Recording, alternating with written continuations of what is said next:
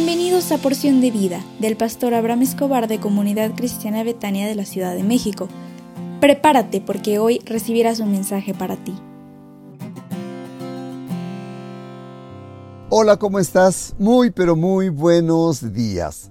Hoy es un gran día porque yo sé que Dios está contigo y Él te quiere bendecir y te quiere guardar del mal y en esta semana Él te quiere prosperar.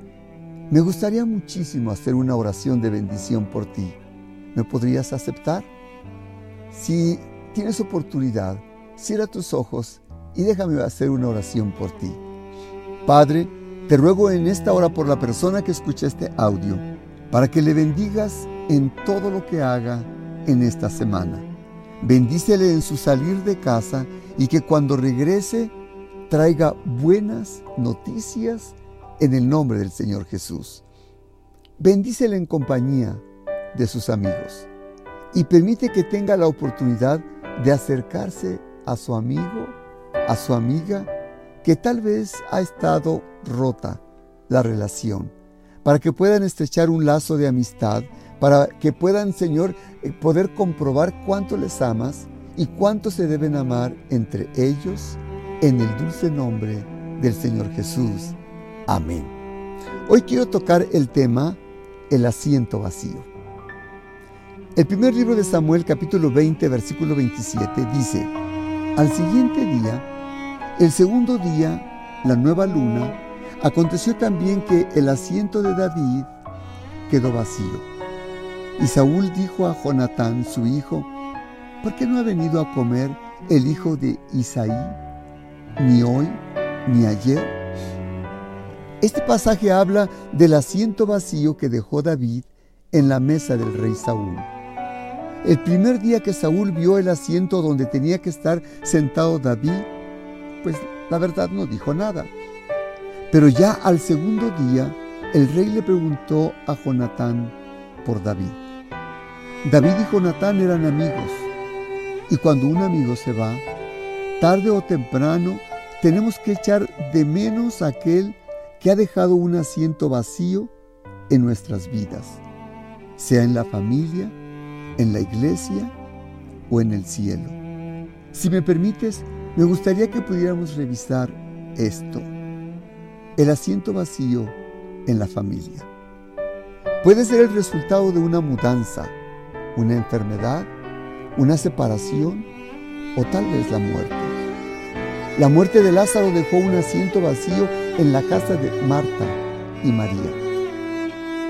El vacío que deja un ser querido cuando parte a la otra vida perdura por mucho tiempo. Es imposible olvidar a alguien con quien hemos compartido nuestra vida.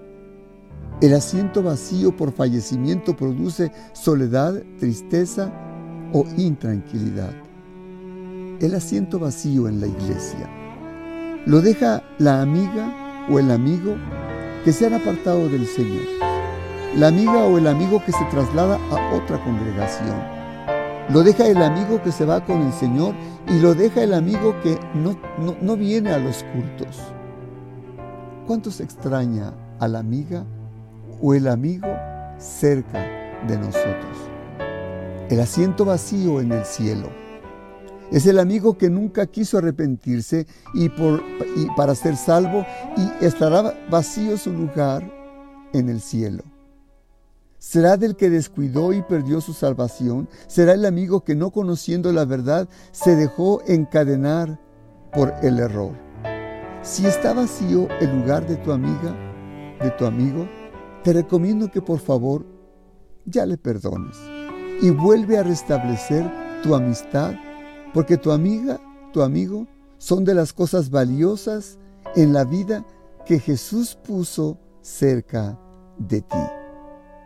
Y te quiero comentar que en Betania le hemos llamado a marzo el mes de la familia y hemos preparado un desayuno especial para parejas, para matrimonios, para el 19 de marzo a las 9 de la mañana.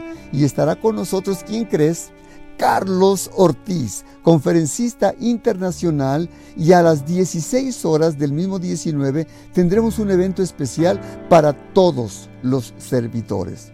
Les esperamos entonces con mucho cariño eh, a estas dos reuniones y cuando me refiero a servidores son los que han servido y que sirven dentro de Betania, dentro de nuestra iglesia. Te espero con mucho cariño a estas dos reuniones y que Dios te bendiga y levántate porque Dios tiene un plan para ti en este hermoso día.